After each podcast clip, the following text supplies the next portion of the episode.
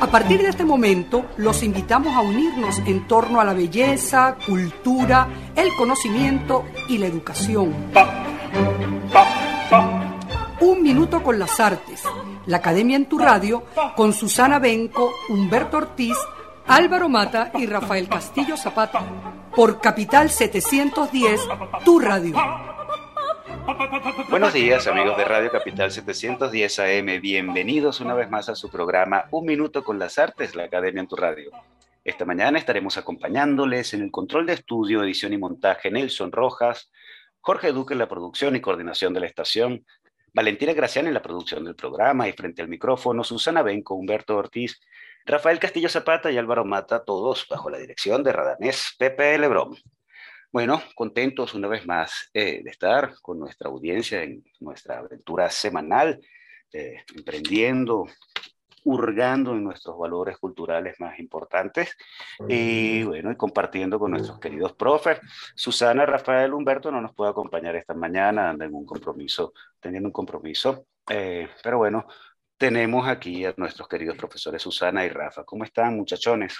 Bueno, mira, muy bien y muy contenta de reencontrarnos nuevamente y vamos a tener una entrevista sin duda interesante y muy estimulante para, para todos los que nos eh, sentimos un placer inmenso por las artes.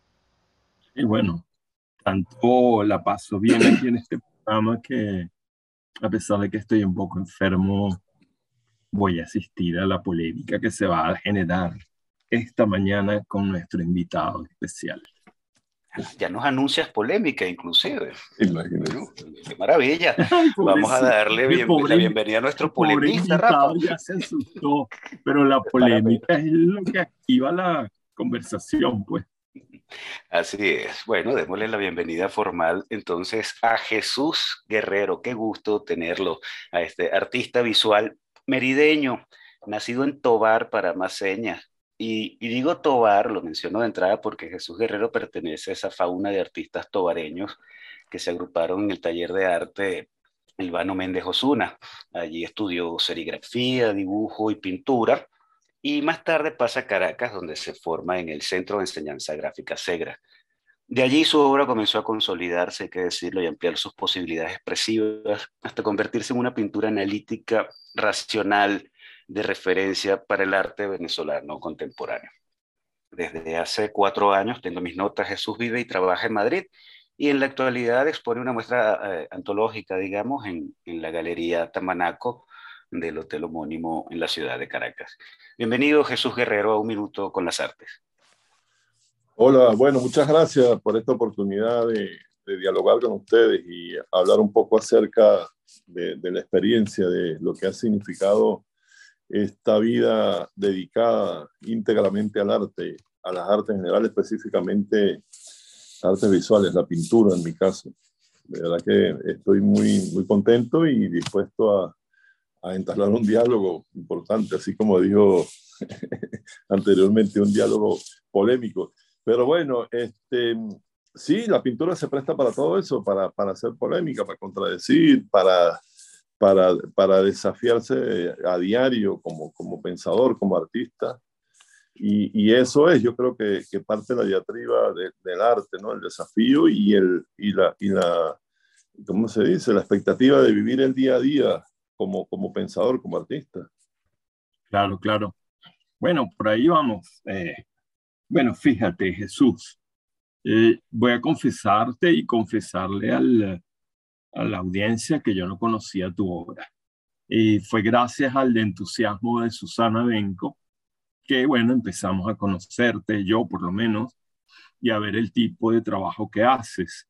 Y bueno, había visto las obras de, de carácter geométrico, carácter abstracto, y um, bueno, me recordaste mucho el trabajo de algunos artistas eh, del concretismo brasilero de los años 50 y 60, eh, Willis de Castro, Grupo Frente, Grupo Ruptura, ese trabajo con la geometría, eh, me pareció que había ahí una, una afinidad lectiva, una familiaridad con ese proceso. una de mis mm, de invitaciones a conversar sería que habláramos un poco de tu relación con ese concretismo, si existe, eh, y si no existe, bueno, hablamos de tu relación con la gran tradición de la pintura abstracta o geométrica eh, moderna, ¿verdad? Si pensamos en Mondrian, por ejemplo, eh, y todo el neoplasticismo. pero lo que yo te quería plantear es algo muy personal en mi experiencia con la pintura abstracta. Eh, que es la que tú practicas actualmente. Eh, a mí me fascinó desde muy temprano el trabajo de Mondrian, el trabajo neoplasticista o eh, no objetivo de, de, Mondrian, el más conocido, ¿verdad? igual me, me fascinó siempre el Kandinsky más cercano a nosotros en el tiempo, pero luego, además he enseñado eso esos artistas y esos movimientos en clase, eh, incluido el concretismo, el neoplasticismo, etc. Y bueno, yo empecé una actividad artística con el collage que tenía como paradigma los collages de, de por ejemplo, ¿no? Un, collage que tiende hacia lo abstracto y no hacia lo figurativo ni a lo narrativo. Pero luego, estudiando para enseñar, yo descubrí el pasado de Kandinsky, el pasado de Mondrian, y quedé fascinado por la pintura que ellos hacían antes de volverse abstractos. Es decir, me parecía que se había perdido algo maravilloso del primer Mondrian, el Mondrian de los paisajes. O sea, qué belleza, esas cosas que yo no conocía, o los primeros paisajes del propio Kandinsky. Entonces, desde ese momento empezó en mí una pregunta que no he resuelto, a pesar de que tengo conceptos para, eh, históricos para poder decir por qué, al mismo tiempo me queda como una, una sensación de, de nostalgia, esa es la palabra, por el hecho de que esos pintores no hayan seguido pintando paisajes y que se hayan convertido a la abstracción absoluta en la que se borró otro rastro de referencia a la naturaleza, en la que solo importa el color y las relaciones de las formas en el plano. Bueno, eso, eso es lo que te quería plantear porque descubrí en tu caso que tú tienes una etapa previa expresionista, eh, una, una eh, bueno, con mucha fuerza figurativa, o sea, no son miméticos, pero son objetos, son objetuales, y bueno, hay un empleo ahí del trazo, del gesto de la mano que me, que me entusiasmaba, que me entusiasma más que lo geométrico. Y entonces, viendo esa parte tuya del pasado, digamos, del pasado que pues podemos hablar de ti, pues tus obras de los años 90, ¿verdad? Que fue la descubrí ahora, eh, me pensé en la mismo. Es decir, ¿Qué le pasa a un artista que comienza figurativo, expresionista, con esa gestualidad plástica de la pintura en relación con la naturaleza todavía, para dar ese giro hacia la abstracción? ¿Cómo fue en tu caso ese giro? Eh, y bueno, un poco para que me saques de dudas de por qué ocurre eso en los artistas. Buenísimo. Bueno, este, este, este, este, es más que una pregunta, es un texto ya para una exposición. bueno, mira, ah, esto es largo, esto es largo, ¿verdad? Me gustaría este, ser coherente para no perder el, el sentido de la, de la, de, la, de la respuesta. ¿no?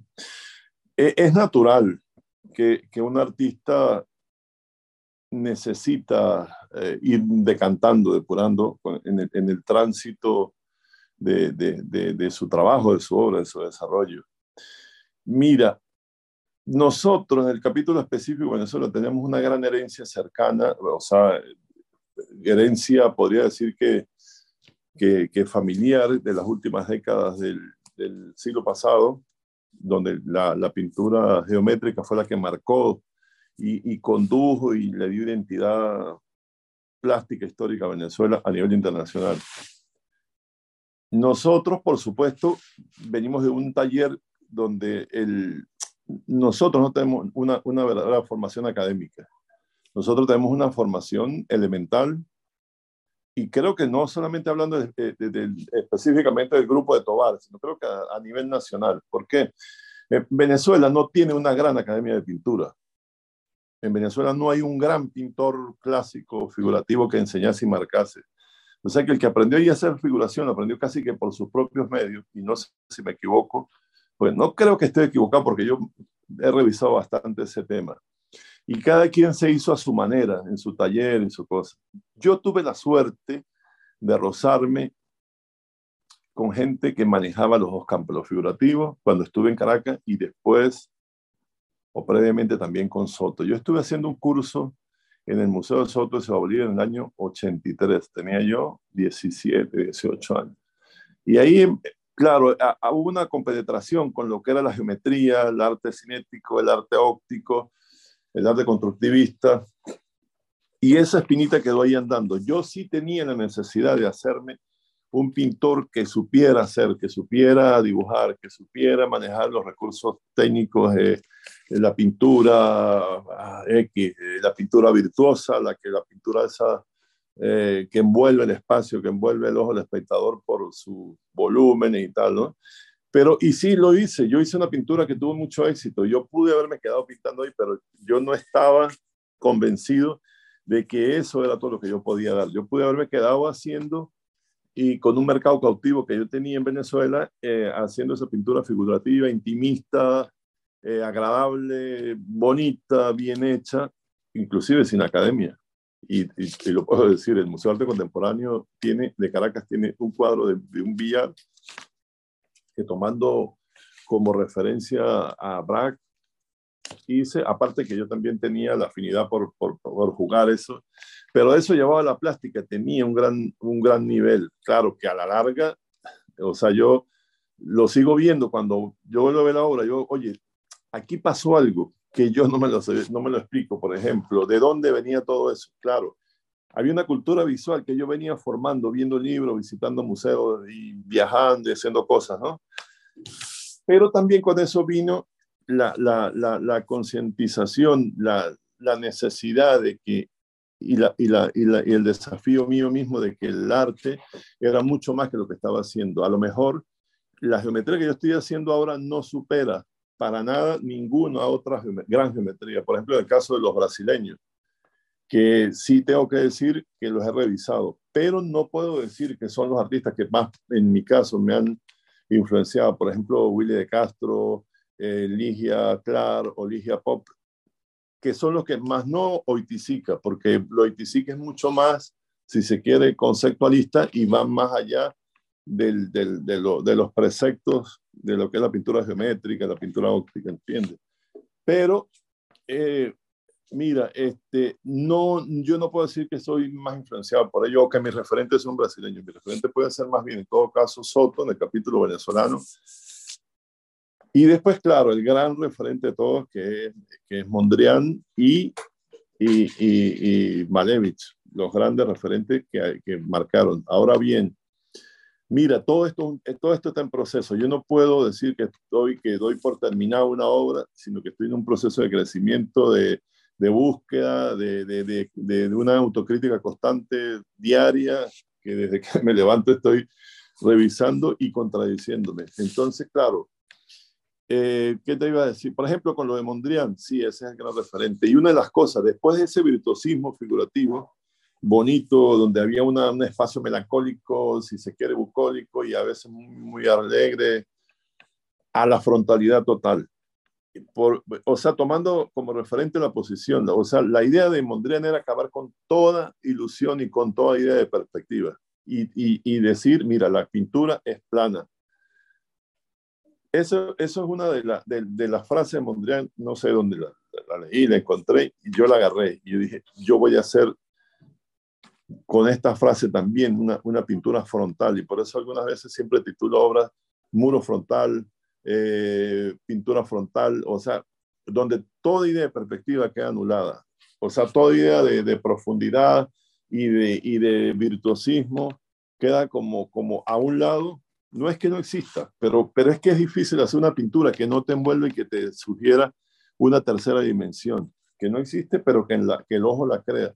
Entonces, en eso más o menos está marcado un poco el trabajo que estoy haciendo ahora. A lo mejor estoy resumiendo un poquito lo, porque es que la, la, la, introducción tuya no es una pregunta, es un texto que abarca mínimo 100 años de pintura geométrica abstracta, de manera que este, no sé si de repente tú me rehaces la pregunta y yo puedo volver a, a retomar un poco. Sí, hay dos cosas en las que has dicho que me, me interesa muchísimo. Es que has repetido varias veces asociando a la pintura figurativa o a tu bellísimo billar en el que hay una, una digamos, un diálogo evidentísimo con Braque, eh, es que has dicho, al referirte a esa pintura bien compuesta, bien eh, organizada en el espacio, has empleado la palabra bonito. Es obra bonita, que un poco uno piensa así, porque me gustaba en vez, de usar bello, porque el, arte se usa belleza, ¿no? Pero, Exacto. Al decir bonito, se siente ahí un pequeño elemento despectivo, ¿verdad? Porque es un arte acomodadito que agrada, que agrada, la, bueno, a mí me agrada el, el, paisaje del Mondrian primero. Me fascinan esos cuadros porque me dan placer y tranquilidad, ¿verdad? Y son bonitos. son bonitos, exacto. Pero ahorita cobré conciencia de que me gusta porque son bonitos. Ahora me parece o que son, o, son felices. O felices, exacto. Eh, pero entonces me parece que fue un sacrificio, una pérdida para la historia de la pintura, el que ese hombre que lograba esos paisajes eh, gratos, estimulantes, bonitos, hubiera abandonado eso para hacer una, unas retículas que todas se parecen entre sí. Que, nos, que, nos tiene a todos imbuidos este, descubriendo el misterio. No, pero yo, yo no creo, por ejemplo, yo te puedo poner el ejemplo más rápido, Picasso. Imagínate que, todo, que Picasso se hubiese quedado, quedado de por vida pintando su etapa azul y rosa. No, no, no, no conoceríamos el cubismo. Ah, lo habría hecho otro, pero no Picasso.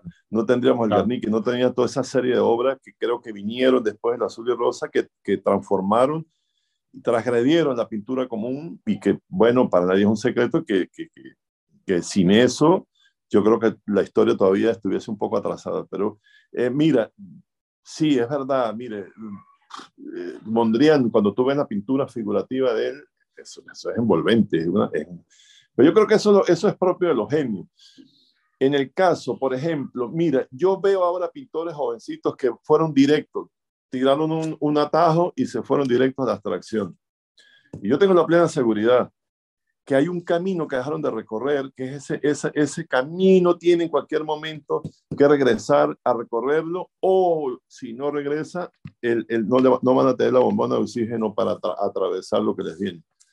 ¿Me entiendes? yo creo que esto, independientemente de todos los medios, de todos los, los, los mecanismos de producción actuales, que, por ejemplo, aceleran los procesos de construcción de obras, el artista tiene un camino que recorrer previo a eso, que es fundamental, que yo creo que es, o sea, es, es, es, es, vital hacerlo, ese recorrido, pasar por la figuración, dibujar, pintar, conocer técnicas, eh, mm. conocer la historia del arte. Por ejemplo, este, este, si yo, lo que tú estás hablando, si yo no conociera un poco la historia de, de, la, de la, pintura abstracta, la historia de los, los últimos 100 años de la historia del arte, yo no podría responderte nada. ¿Por qué? Pero ¿qué es lo que me permite también responderla? No es porque yo fui un académico, sino porque mi preocupación constante por tener conciencia de lo que se está haciendo y dónde vienen las cosas me ha permitido conocerlo. Entonces, claro, conjunto, junto con eso, todo un tránsito por, por diferentes técnicas, por diferentes formas de, de proceder a, a construir un cuadro. Porque hay cosas naturales. Por ejemplo, a componer un cuadro no se lo enseña a nadie. A usted le pueden enseñar técnicas, historia, eh, medidas de cosas, pero y, no es inspiración, es otra cosa. O sea, componer una obra es propio de cada quien.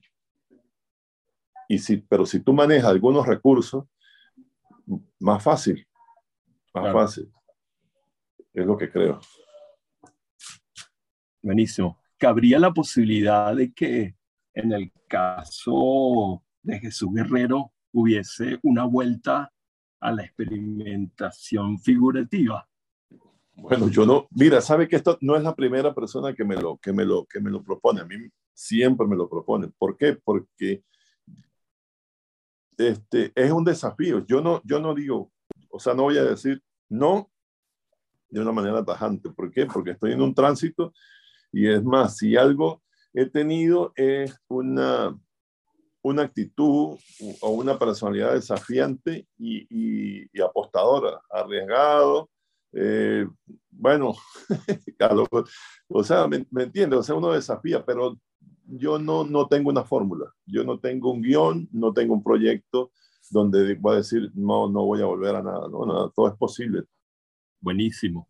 Bueno, esperaremos el devenir de, esa, de esos desafiantes riesgos que va a seguir corriendo y estaremos pendientes de lo que se produce en esas aventuras eh, del porvenir. Bueno, eh, ya vamos a a cerrar esta primera parte del programa. Vamos a hacer una pausa, en efecto.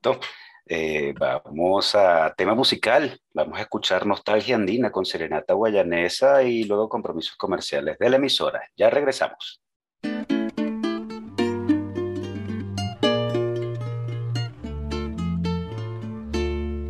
Con tus calles que van subiendo al cielo para poder tocar las nubes con las manos. Yo quisiera volcar en ti mi amor y mi destino. Poder adivinar mi sombra en, tu, mi sombra en tus caminos. Con tus calles que van subiendo al cielo para poder tocar, las nubes con las manos. Yo quisiera volcar en ti mi amor y mi destino. Poder adivinar mi sombra en tus caminos. Calles de mi niñez, calles tranquilas, que empinando se van detrás de la neblina. Al correr la mirada, se mecen las montañas. En la cortina gris de la calina.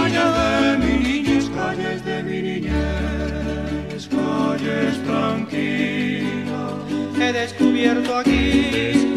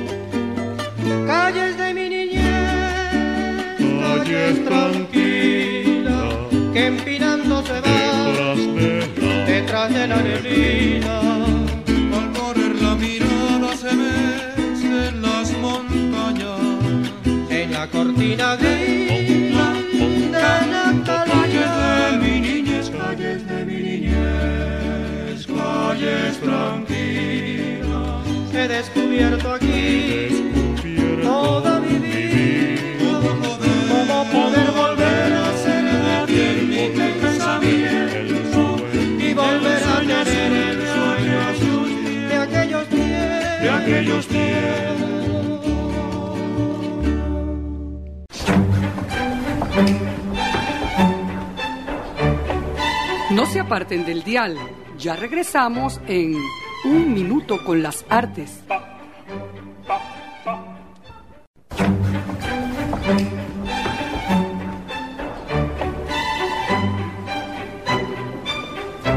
Regresamos, amigos oyentes de Radio Capital, Nostalgia Andina con Serenata Guayanesa. Y bueno, continuamos en nuestra conversación con Jesús Guerrero. ¿Qué tiene Susana para nuestro invitado de hoy? Bueno, eh, en línea tal vez opuesta a lo conversado en la primera parte, yo me voy a centrar en la abstracción.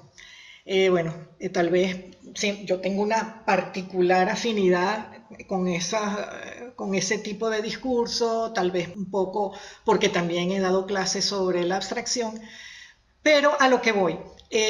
estoy tratando de hacer memoria porque he visto tus exposiciones que has hecho en, paréntesis 2012, pero sobre todo la que hiciste en el Museo de Arte Contemporáneo en el 2015 y actualmente en la Galería Tamanaco, eh, que está ahorita recién abierta y que es sumamente interesante porque es un recuento desde justamente la serie de los billares, pasando por esa gestualidad muy informal para luego llegar al geometrismo.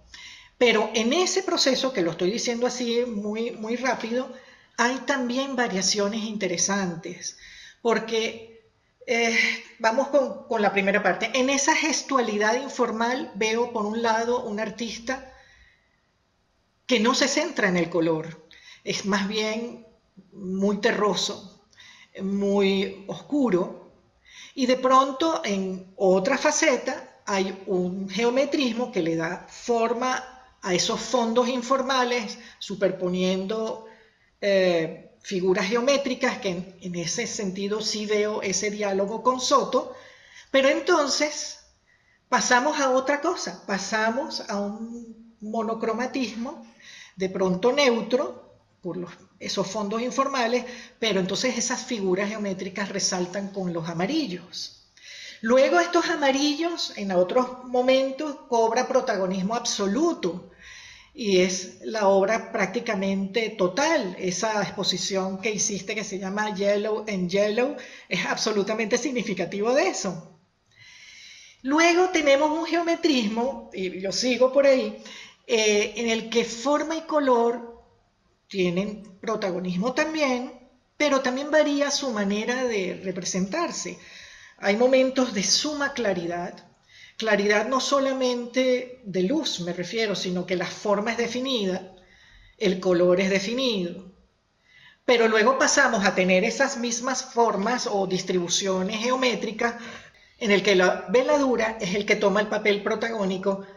Veladura o visión brumosa de la geometría y también de las transparencias. Entonces son como actitudes distintas, parecen discordantes, pero están todas reelaborando el mismo discurso. Todo eso que estoy mencionando bajo el tamiz de ese Mondrian que has mencionado, pero ya me refiero al Mondrian abstracto.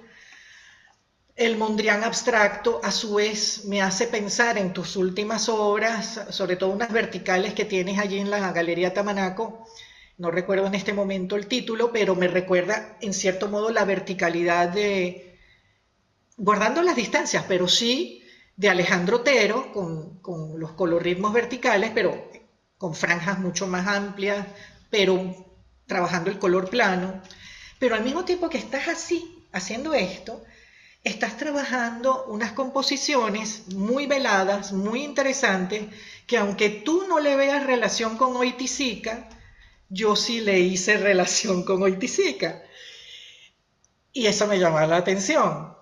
Y por otro lado, también me llamaba la atención, aparte de ese diálogo, claridad, veladura, color, no color, geometrismo a flor de piel, geometrismo encubierto o velado. Eh, por otro lado, hay realmente siento yo un placer enorme por los materiales. Cuando trabajas con las resinas, cuando haces pinturas acrílicas que parecen grabado, trabajas la costura, los surcos, me llama muchísimo la atención. Eh, si todo esto, eh, que, digamos, eh, he hecho, digamos, esta visión un poco de, situaciones o modos de ser contrarios de tu geometrismo, si es más que un problema compositivo, si es más que un problema formal el, trabajar con diversos materiales y poner en diálogo esto con la geometría, ¿cuál es la intención del artista pintor que se mete con otros elementos?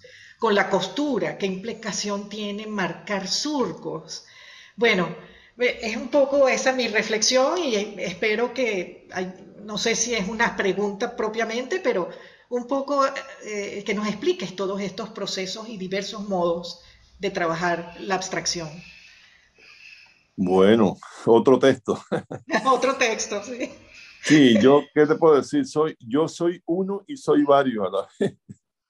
Porque, mira, lo que hay una, una, una profunda necesidad de, de llevar la pintura a los extremos, como se dice, hacia, hacia los bordes, hacia el lado cero de las posibilidades de la pintura, desde esa geometría, en algunos casos pulcra, hasta una geometría, si se quiere, caótica, donde lo, perfecto no es lo que priva la, la, la, razón de la obra como tal. O sea, abrazando todas las posibilidades de, de, de, de convalidar inclusive desperfectos técnicos, errores que se surgen en el momento de la realización de la obra, este, convalidarlos, aceptar que, que eso es parte de un proceso, porque muchas, es como la personalidad, todo el mundo quiere mostrar lo perfecto, te, mira al espejo, entonces que si estás un poco despeinado, entonces andas mal. Y eh, a lo mejor eso puede que, puede que sea algo que, que, que, no tenga sentido, pero sí tiene un gran sentido porque lo que se narra ahí es un poco la, la personalidad y la, las preocupaciones de cada quien por, por el medio que usa. Eh, a veces yo pienso que, que quiero abrazar muchas cosas y entro en un universo que muchas veces no puedo resolverlo. Entonces me siento así como que tengo demasiadas eh, ganas de decir cosas y discursos, entonces tratando como de abrazar y de, de aprovechar al máximo los recursos y, y, y, los medios que uso. Entonces, eh, mira, eh, lo de Mondrian, sí, perfecto, pero claro, ya últimamente no, el, o sea, ya, el Mondrian sí ya no es el referente como directo, sea, vienen como pintores más cerca de, de, de nosotros que nos permite. Cuando tú hablas de Opticica, a lo mejor sí, porque en algún momento yo hice, pero no es el que más me interesa a mí de los, de los geométricos brasileños, ¿no? Y vuelvo, y vuelve a aparecer Alejandro Otero, por supuesto que está, porque es otro de los artistas que he revisado mucho y que lo tuve la suerte, bueno, de conocerlo, hablar muy poco, pero este, que, que tú no, no puedes obviar en, el tránsito, en, la construcción de, un discurso plástico, específicamente venezolano. Mira, eh, vuelvo al tema, o sea, a, abrazar muchos eh, recursos, posibilidades, eh, es, es, bien complicado, a veces te confunde. Por ejemplo, eh, usar el amarillo como color a veces único, dominante o referente. Entonces, bueno, el amarillo, ¿por qué? El amarillo porque dicen, para hablar algo, que el amarillo es el color de los locos. Pero bueno, a lo mejor yo pienso, no, yo no estoy loco, ¿será que estoy loco? No sé. Pero también el amarillo como, como, como un color de lo, del, eh, de lo positivo, del comienzo del día, de lo divino, de lo sagrado, pero también entonces, por ejemplo, la pintura de la, de la edad del Renacimiento y eso, el amarillo no se usaba mucho porque Judas se, se vestía de, se está vestido de amarillo. Entonces está la otra parte, ¿ve? o sea, porque lo, lo sagrado y lo, y lo profano, en ese caso. Entonces, si empezamos a buscar por ahí, no es porque yo tampoco soy, en ese caso, un colorista o alguien que usa el color con toda una teoría del color, con una ciencia del color, por ejemplo, como Cruz Diez o como eh, los grandes coloristas, por ejemplo, Albers, el Tratado del Color, esa cosa. No, no, porque, o sea, quedaría mal. Y bueno, este, todo esto es, un proceso que, que, yo estoy viviendo que me tiene a diario este, atrapado, tratando de resolver cosas y definir. Entonces, echándole garra, como dice, a muchos recursos técnicos, a muchas posibilidades, bordeando la pintura, extremando la posibilidad de construir. Y lo otro, que mm, no creo, por ejemplo, yo no doy pista, o sea, por ejemplo, si hoy estoy haciendo esto, a lo mejor la próxima exposición va a ser otra cosa. Dentro, puede que dentro de la misma extracción, pero con otro, otra estructura pictórica y tal. O sea, no, a lo mejor es un, un, estilo dentro de ese no estilo, de no crear un estilo que te permita identificar a un artista, por ejemplo, como tú identificas este, Mondrian, Kandinsky. No, ojalá, a veces yo pienso, sabe que una de las cosas viviendo aquí en Madrid, que yo, en, por ejemplo, en el capítulo venezolano, yo estando en Venezuela decía que eso no tenía sentido, tener una identidad, un estilo propio, porque eso ya era un demodé, que eso... Pero fíjate que ahora, viendo aquí, en este universo de artistas, donde todos coincidimos en, los mismos intereses estéticos, que todos pintamos parecidos, todos no, pero muchísimos, y tú lo puedes ver por las redes, exposiciones que, que ves en todos lados, todos utilizamos, si se quiere, discursos parecidísimos.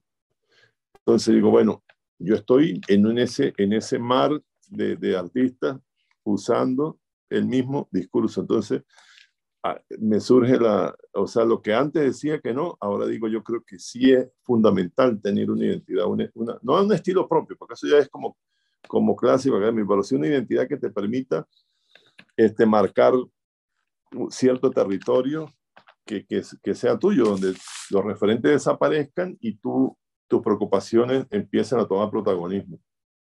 Yo quisiera de todas maneras, disculpa que te interrumpa, aclarar algo, porque eh, no, me, gustaría eh, dejar un poco en claro que toda esta, esta mención de los referentes es porque de alguna manera, bueno, se ha escrito, algunas, algunas obras tuyas de alguna forma así lo señalan, pero lo interesante es que tú sí has creado estilos y hay un lenguaje que sí te es propio. Yo siento que hay una impronta que pertenece a Jesús Guerrero. O sea, yo veo una obra tuya y pienso en ti. Yo, en esos neutros grises y esos planos amarillos, yo enseguida pienso en lo que estás haciendo.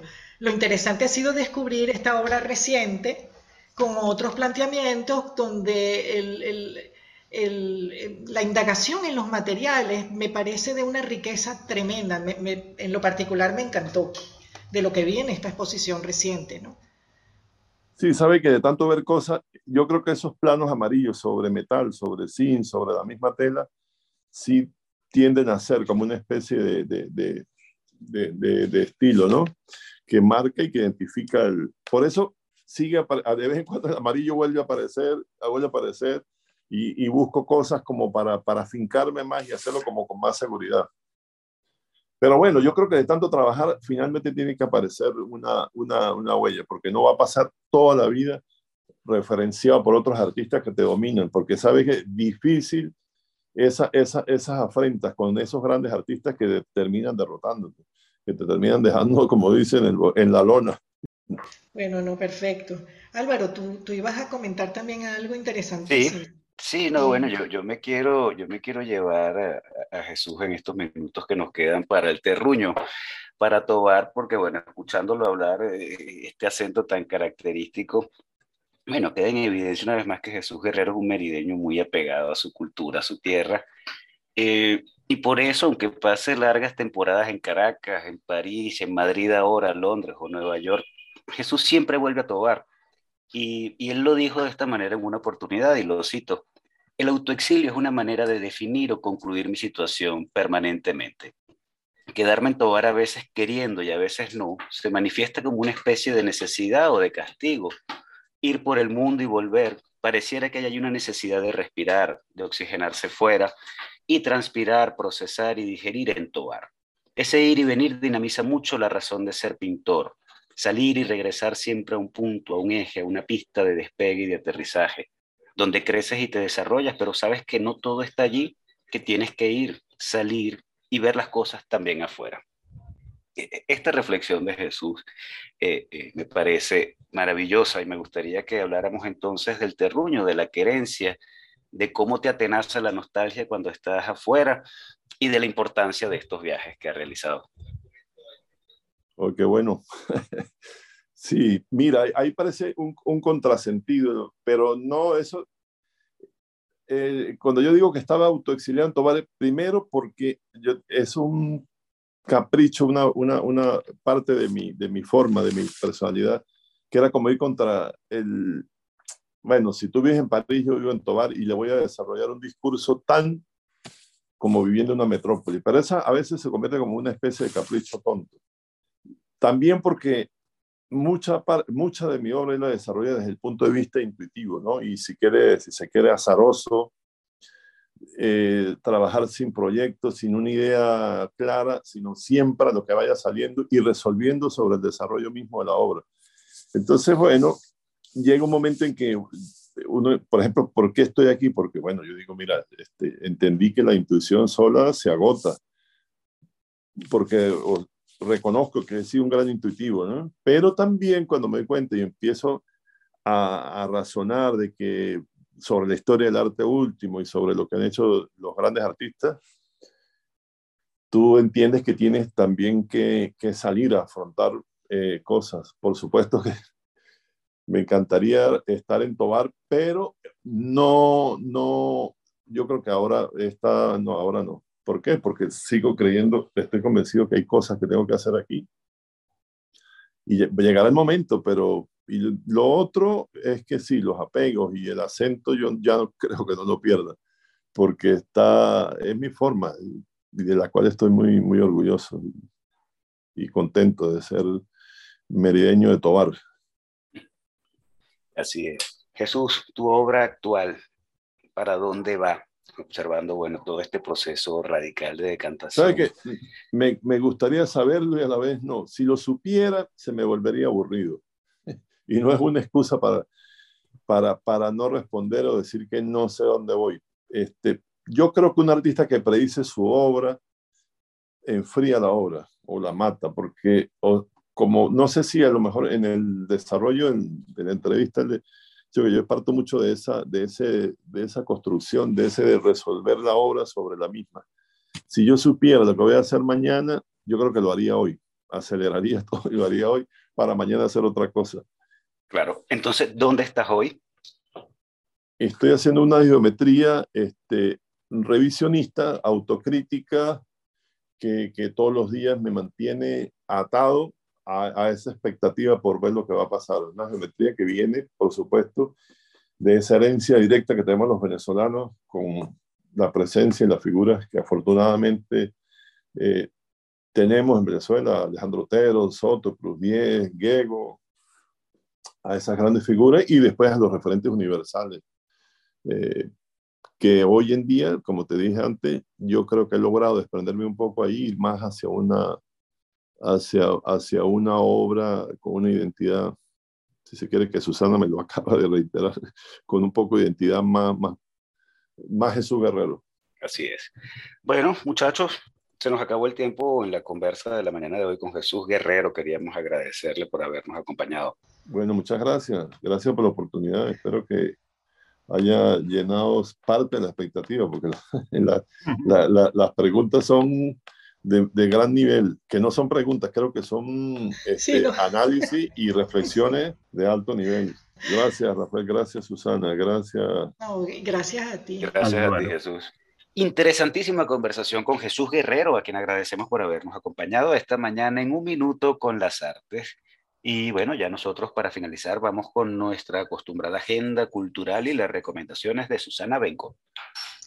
Pues sí, tenemos una semana particularmente fuerte en actividades. Comienzo por informar que esta tarde a las 3 se celebrarán los 50 años de creación de la sección venezolana de la Asociación Internacional de Críticos de Arte, AICA, como mejor lo conocemos. El acto se realizará en la Galería Freites con las palabras de bienvenida de su presidente, Bélgica Rodríguez, acompañada de la Junta Directiva y miembros de la asociación. Eh, además, habrá una proyección acerca de las actividades de AICA en el ámbito artístico del país. También oiremos el saludo de Lisbeth Rebollo, presidente de AICA Internacional, las intervenciones de Beatriz Sotbe y María Luz Cárdenas, que fueron presidentes de la asociación en años anteriores, y una charla magistral de Rodolfo Izaguirre. Bueno, esto será esta tarde en la Galería Freites. Ahora, eh, la Galería GBG Arts inauguró el pasado 3 de abril dos interesantes exposiciones centradas en la fotografía. La primera se titula Boarding Pass al Jardín de Consuelo Ginari y fue realizada bajo el criterio curatorial de Sagrario Berti. La muestra, bueno, trata pues las obras recientes de Consuelo Ginari, quien explora en el tema floral los jardines, incluso decorados, a través de fotografías digitales encapsuladas en acrílico. La segunda muestra se llama Layers, Fran Bofran, realizada con la colaboración de Aaron Martínez. Se trata de fotografías hechas por ambos, en el que la figura humana posa, como es usual en las fotografías de moda que ha realizado Bofran, pero sus rostros están cubiertos. La intención ha sido mostrar cómo la moda crea identidad y a la vez convierte a la persona en la etiqueta de una marca. Al estar tapados con las telas, habla de lo que se oculta a través de la moda. Esto es en GBG Arts en Prados del Este. Ahora, Casa 22 en El Atillo también tiene actividad de interés. Por un lado, la exposición individual del artista y arquitecto Jean Noel, titulada Histeria Doméstica. La misma cuenta con la curaduría de Alberto Asprino. Y por otro lado, el artista urbano Alan Costa, mejor conocido como Sass Owner, realizó una intervención en la fachada de Casa 22. Este mural será sin duda un distintivo del lugar. Casa 22, como saben, queda en el latillo. La Galería Mochuelo Art también inauguró el pasado sábado 2 de abril una exposición colectiva titulada Mirada Taurina, de los artistas Eduardo Algelvis, Jorge Dager, Pedro Centeno Vallenilla, Pedro León Zapata y Régulo Pérez. Es una oportunidad para visitar y apreciar las obras de estos artistas. Esta galería queda en el Centro Comercial Concresa. Y por último, quería también señalar, eh, ya va, que les digo ya, la joven poeta Raquel Aben Van Dalen realizará un taller de poesía en español titulado Cotidianidades Posthumanas. Serán dos sesiones por Zoom los días 8 y 9 de abril. El taller consiste en la realización de jornadas de discusión y reflexión sobre las nociones del yo en la poesía, visto a través de poemas en los que lo cotidiano, y la cito, trasciende lo personal y su carácter antropocéntrico. Ella hará ejercicios prácticos para ayudar a extender ese yo hacia espacios nutridos por otras agencias no humanas, como ella lo señala, animales, vegetales, minerales, que también forman parte de nuestra cotidianidad. Y al final del taller, pues habrá una ronda de lecturas y comentarios sobre los textos escritos que, se hicieron pues durante estas jornadas. El, bueno, el taller es gratuito, tiene cupo limitado y para la inscripción, por favor, vean nuestra página web unminutoconlasartes.com. Y es todo por esta semana. Estupendo, Susana. Y nosotros, amigos oyentes, de esta manera hemos llegado al final de su programa Un Minuto con las Artes, la Academia en tu Radio, transmitido por Radio Capital 710 AM.